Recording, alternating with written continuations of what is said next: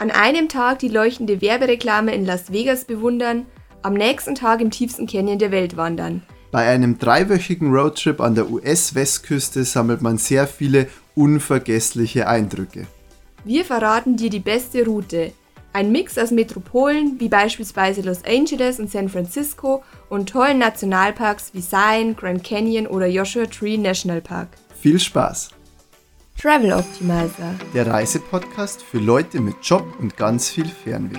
Die Welt ist zu schön, um zu Hause zu bleiben. Deshalb dreht sich ja alles ums Reisen und Abenteuer erleben.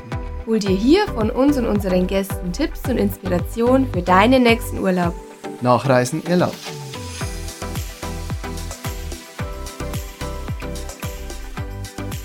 Servus! In dieser Podcast-Folge geht es um unseren dreiwöchigen Roadtrip an der US-Westküste. Wir waren dort im Februar und zwar nicht nur der Tom und ich alleine, sondern insgesamt waren wir zu fünf. Das heißt, es waren noch drei andere Freunde dabei und es waren wirklich so viele unglaubliche Eindrücke. Unglaubliche Eindrücke heißt auch viele Eindrücke und deswegen ist auch diese Podcast-Folge wieder in zwei Teile geteilt, damit sie nicht zu lange wird. Im ersten Teil geht es wie immer erstmal um die Fakten über das Land, also in dem Fall US-Westküste, also wann ist die beste Reisezeit, wie viel hat es gekostet und natürlich auch, äh, welche Währung hat man dort. Im, dann reden wir über die Route und zwar da ist eben der erste Teil eher so die nördliche Westküste, also das nördliche Kalifornien. Da starten wir in Los Angeles, dann San Francisco, weiter zum Lake Tahoe und Yosemite National Park und dann reden wir im zweiten Teil eher so um das mittlere und südlichere Kalifornien beziehungsweise Nevada, Utah und auch ein bisschen Arizona. Konkret heißt es, wir starten da im Death Valley, gehen dann weiter nach Las Vegas, zum Zion National Park, zum Grand Canyon, Joshua National Tree Park und zum Schluss dann noch San Diego. Ihr seht schon richtig viel geboten in den beiden Podcast-Folgen. Bevor wir starten, möchten wir noch kurz den Sponsor dieser Podcast-Folge vorstellen. Und zwar ist das Holiday Extras. Auf der Website holidayextras.com kannst du Reiseextras wie Airport Lounges, Parkplätze, Hotels direkt am Flughafen, Transfers und vieles mehr bequem von zu Hause aus buchen. Damit wird der Urlaub einfach viel entspannter. Holiday Extras kommt beispielsweise ins Spiel, wenn du einen Parkplatz direkt am Flughafen suchst. Hierbei gibt es mehrere Optionen. Parke direkt am Flughafen, sodass dein Terminal fußläufig erreichbar ist oder nutze die günstigeren Shuttle-Parkplätze. Die wahrscheinlich bequemste Variante ist das Valet-Parken. Hier gibst du dein Auto direkt am Terminal ab und lässt es für dich von einem Mitarbeiter ganz in der Nähe parken. Wenn du entspannt am Vorabend anreisen möchtest, kannst du auch ein Hotel inklusive Parkplatz, Dinner und Spa-Bereich über Holiday Extras buchen. Diese Angebote findest du an über 700 Flughäfen weltweit. Bei Holiday Extras profitierst du von festen Tarifen und noch viel mehr Extras wie Flughafen-Lounges, Mietwagenangebote oder Reiseversicherungen mit Corona-Schutz. Für weniger Stress und mehr Urlaub schau einfach bei holidayextras.com vorbei. Den Link findest du in den Show Notes. So, und jetzt geht's weiter. Dann legen wir gleich mal los mit den Fakten. Wo liegen jetzt die ganzen Orte, die Tom gerade beschrieben hat? Wenn man sich Nordamerika vorstellt, liegen all diese Orte eben an der Westküste, an der Pazifikküste und im Norden grenzt sozusagen dann Kanada an die USA und im Süden Mexiko. Und es gibt dort ganz viele Megastädte, wie zum Beispiel San Francisco, Los Angeles oder auch Las Vegas, aber auch ganz großartig abwechslungsreiche Landschaften in den ganzen Nationalparks, zum Beispiel dem Yosemite Nationalpark oder auch ganz äh, trockene Steppenlandschaften im Grand Canyon aber auch, so wie man sich vorstellt und vielleicht auch von der Route 66 schon mal gesehen hat, ganz lange, gerade Straßen, aber auch totale Wildnis. Also sehr, sehr abwechslungsreich. Ja, man muss auch dazu sagen, Westküste zählt natürlich dann auch Seattle noch im Norden dazu. Da ist, sind wir jetzt aber nicht unterwegs gewesen. Also das haben wir ausgeklammert. Das ist auch zu weit weg von der Route, die wir gemacht haben. Kommen wir auch gleich zur Reisezeit. Also die Hauptreisezeit ist eigentlich so Juli und September. Allerdings ist das, würde ich sagen, gar nicht unbedingt die beste Reisezeit, weil dort ist es nämlich wirklich sehr heiß. Und mit sehr heiß meinen wir wirklich 35 bis 40 Grad. Ja, da macht es weder in den Städten Spaß noch irgendwie wandern im Nationalpark. Ja, es ist auch alles sehr ausgetrocknet schon. Deswegen finden wir es eigentlich mega cool, ähm, so die Zeit zwischen März und Juni. Ähm, dort ist es nämlich wesentlich leerer, also in den Nationalparks ist weniger los in den Städten Städten ist weniger los und die sind auch noch nicht so ausgetrocknet, also viel grüner zum Beispiel im Yosemite National Park. Außerdem gibt es da natürlich auch angenehmere Temperaturen für die Wanderungen, die man ja schon plant und auch die Städtetrips sind bei 20 bis 25 Grad deutlich angenehmer zu machen. Dafür ist es halt ein bisschen weniger dann geeignet für Baden und Strandurlaub. Man spricht natürlich Englisch in Amerika. Dort an der Westküste ist aber auch ganz viel teilweise auf Spanisch geschrieben, weil es eben stark auch an Mexiko grenzt. Und die Währung ist US-Dollar. Momentan liegt der Wechselkurs bei 1 Euro, ist ungefähr 1,2 US-Dollar. Man kann also auch da ganz gut shoppen gehen, immer noch, obwohl es schon mal deutlich besser war. Ja, kommen wir zur Kostenübersicht man muss sagen, USA weiß man wahrscheinlich, dass äh, teuer ist und die Westküste ist nochmal besonders teuer. Wir haben für den Flug, das ist nicht so teuer gewesen, nur 550 Euro gezahlt. Mittlerweile gibt es auch deutlich günstigere Flüge. Bei den Hotels haben wir nur für 26 Nächte 700 Euro bezahlt. Da muss man aber eben dazu sagen, dass wir zu fünft waren und wir hatten auch immer nur ein großes Zimmer zu fünft. Wenn man da jetzt zu zweit reist, als Pärchen zum Beispiel, wird es deutlich teurer und man sollte da schon 50 Euro pro Nacht pro Person einrechnen. Ja, auch beim Mietwagen hatten wir natürlich das Glück, dass sich das immer durch fünf geteilt hat. Also sowohl die Ausgaben für den Mietwagen, die lagen bei ca. 900 Euro insgesamt für die 26 Tage. Wir hatten aber auch einen riesen Mietwagen. Ähm, das heißt ungefähr 180 Euro pro Person. Sonstige Ausgaben, also so Sprit, Essen, Eintritte, wobei Eintritt relativ wenig ist, waren wir dann ähm, nochmal bei 1200 Euro. Auch da, gerade beim Sprit, das teilt sich natürlich durch 5, so haben wir für die 26 Tage nur 2600 Euro ausgegeben pro Person. Ich würde aber sagen, wenn ihr als Pärchen unterwegs seid, müsst ihr eher für für 26 Tage mit 3500, wenn ihr euch auch ein bisschen gönnt, eher 4000 Euro rechnen. Also mit Sicherheit kein Low-Budget-Urlaub. Aber dafür wirklich ein sehr vollgepackter Urlaub mit sehr vielen Highlights und zu denen kommen wir nämlich jetzt. Wir beginnen einfach mal mit unserer Route in Los Angeles. Dort sind wir gelandet und auch wieder weggeflogen. Und wir sind ja dann, wie der Tom schon gesagt hat, erst einmal hoch in den Norden nach San Francisco, dann eher ins Landesinnere, ähm, Yosemite, zum Yosemite Death Valley. Death Valley, Las Vegas und dann wieder eher so zurück an die Küste über den Joshua Tree National Park nach San Diego. Grand Canyon auch noch zwischendrin. Genau, habe ich schon gesagt. Und dann eben wieder hoch nach Los Angeles. In Los Angeles waren wir insgesamt zwei Tage und Tom erzählt euch jetzt, was man da alles machen kann. Ja, die City of Angels wird ja immer sehr gehypt in Deutschland, gerade wegen Hollywood und Co. Aber ich muss sagen, oder wir müssen eigentlich sagen, dass es äh, eher enttäuschend war, ja. Ähm, und ich habe jetzt auch von vielen anderen schon gehört, die das so ähm, empfinden. Ne? Warum? Man hat natürlich da den bekannten Walk of Fame mit den ganzen Sternen. Aber das ist halt eigentlich dann auch nur ein Gehsteig mit ein paar Sternen. Und der ist der, auch gar nicht so lang. Also der ist ne, ein paar hundert lange Meter. vielleicht schon, aber, mm. aber auch ziemlich dreckig. Also eher enttäuschend. Man stellt sich da tatsächlich durch Medien und Co. und TV und so ähm, deutlich mehr vor. Aber es ist dann eigentlich gar nicht so beeindruckend. Es gibt auch an sich in Los Angeles wirklich Ecken, in die man einfach nicht hinfahren sollte, die relativ gefährlich sind. Auch ganz viele Ecken, die relativ dreckig sind. Also ja. Ja, der Süden ist eher gefährlich. Also der Walk of Fame, der liegt jetzt im Norden. Auch das sehr bekannte Beverly Hills liegt im Norden. Aber auch da ist es natürlich so, das sind halt nur Häuser. Man kann nirgendwo jetzt reingucken und einen Hollywood-Star sieht man in der Regel jetzt auch nicht. Wenn man aber das berühmte Hollywood-Zeichen sehen will, dann sollte man auf alle Fälle zum Griffith Observatory. Da hat man eigentlich so den besten Blick zum Zeichen. Wenn man direkt dort das Zeichen von ganz, ganz nah sehen will, gibt es auch die Möglichkeit, dass man da hinfährt und runterwandert. Das ist aber allerdings gar nicht so spektakulär, weil es sind einfach nur riesige Buchstaben und einen tollen Außerdem Ausblick. Ist es verboten. Ja, genau.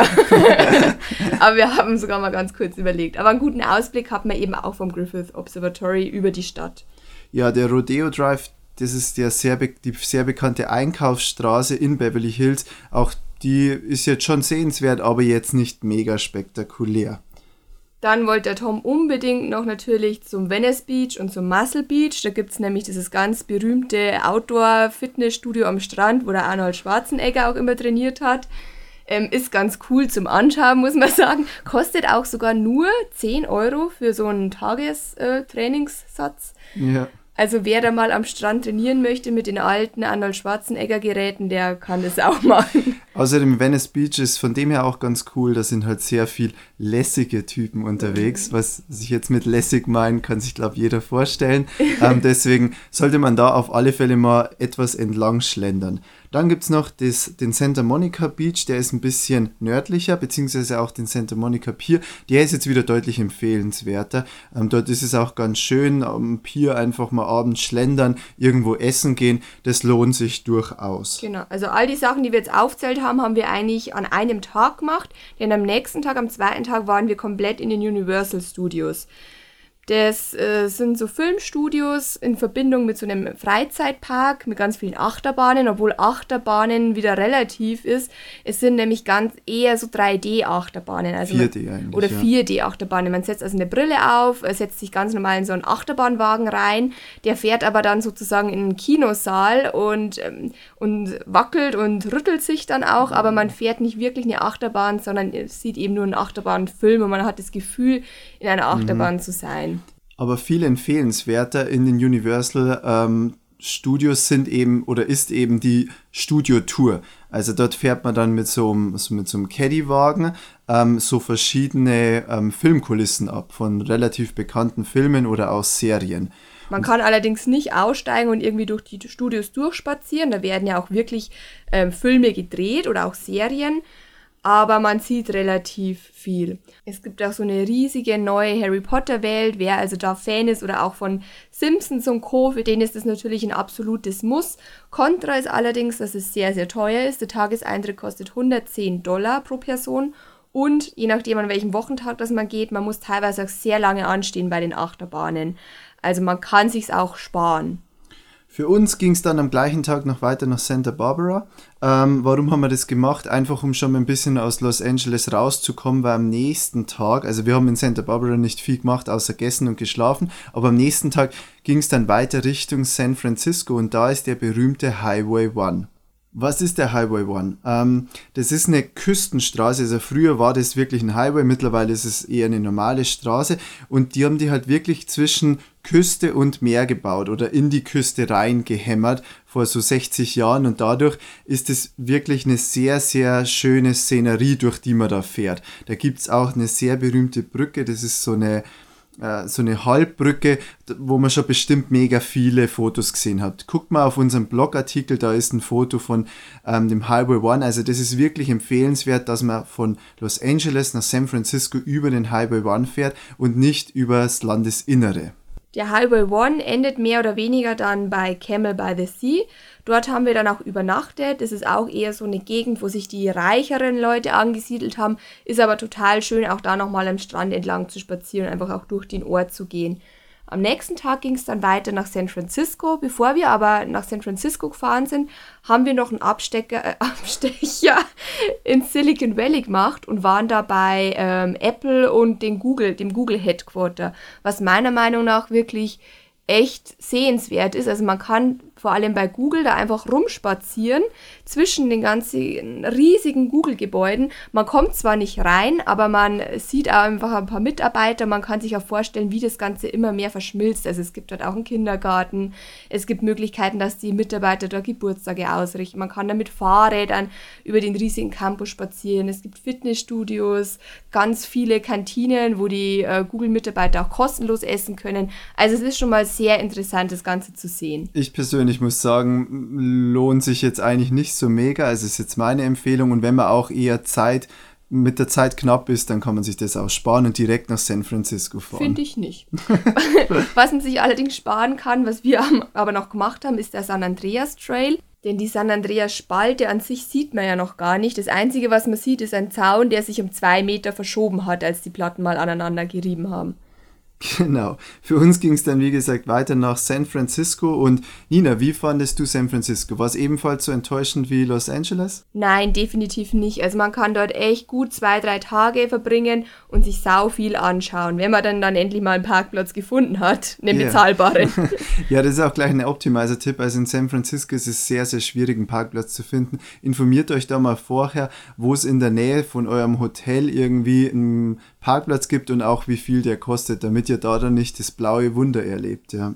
Was man auf alle Fälle gesehen haben sollte, ist natürlich die Golden Gate Bridge. Da lohnt es sich auch, die von beiden Seiten einmal anzuschauen. Dann gibt es die berühmte steile Straße, die Lombard Street, die so serpentinenartig sogar runtergeht, weil sie sonst zu steil wäre.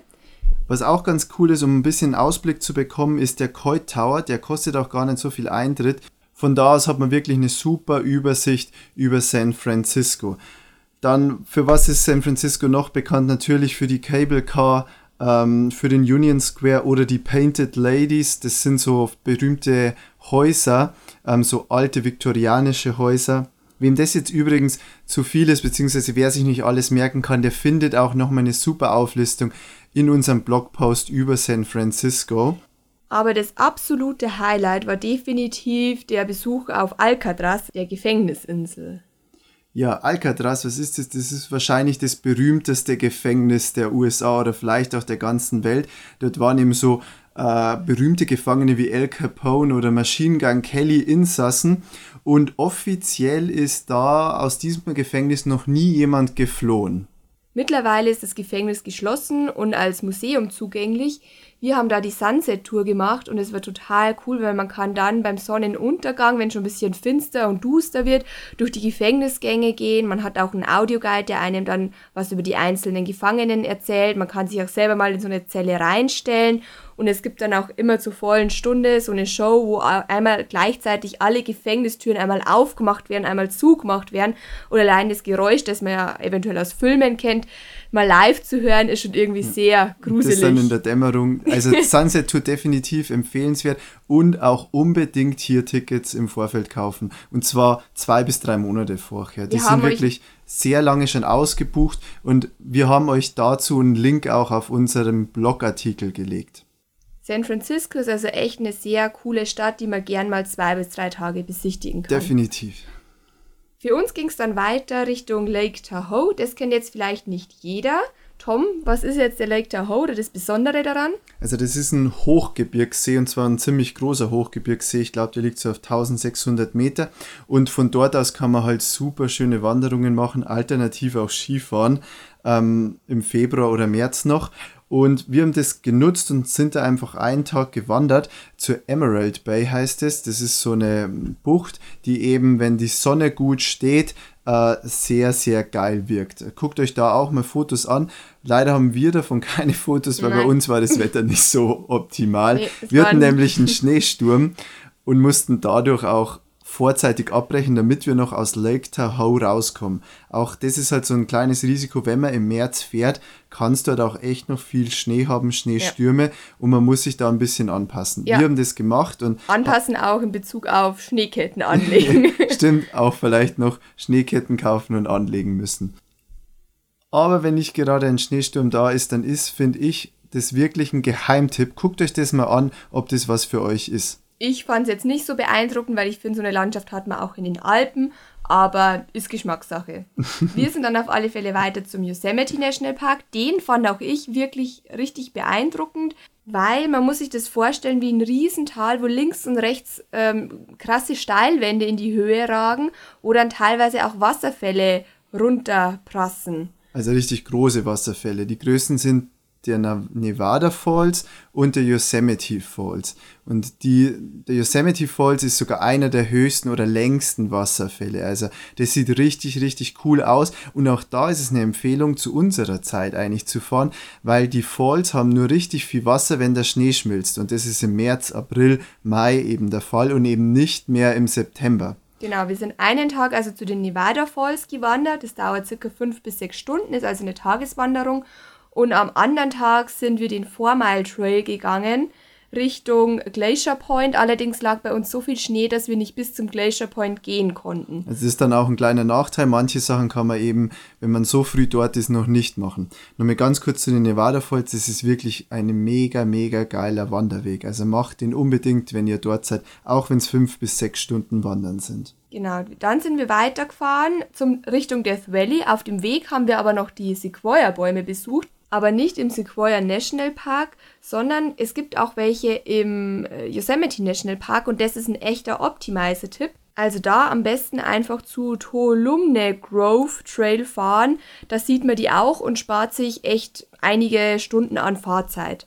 Wo man sich leider nicht so viel Fahrzeit spart, beziehungsweise mehr in Kauf nehmen muss, wenn man so früh äh, einen Westküstentrip macht wie wir. Der berühmte Pass über die Nevada Mountains ist nicht zugänglich, weil da zu viel Schnee liegt. Das heißt, man muss unten rumfahren und das sind so drei, vier Stunden mehr. Für uns ging es aber jetzt dann weiter ins Death Valley und das ist auch dann der Abschluss der heutigen Podcast-Folge. Mit dem Death Valley, wo wir wirklich was sehr, sehr Seltenes erlebt haben und Las Vegas, Grand Canyon und viel, viel mehr geht es dann weiter im zweiten Teil. Ihr findet allerdings unsere komplette Route und eine Planungsübersicht nochmal auf unserer Website zusammengefasst www.traveloptimizer.de.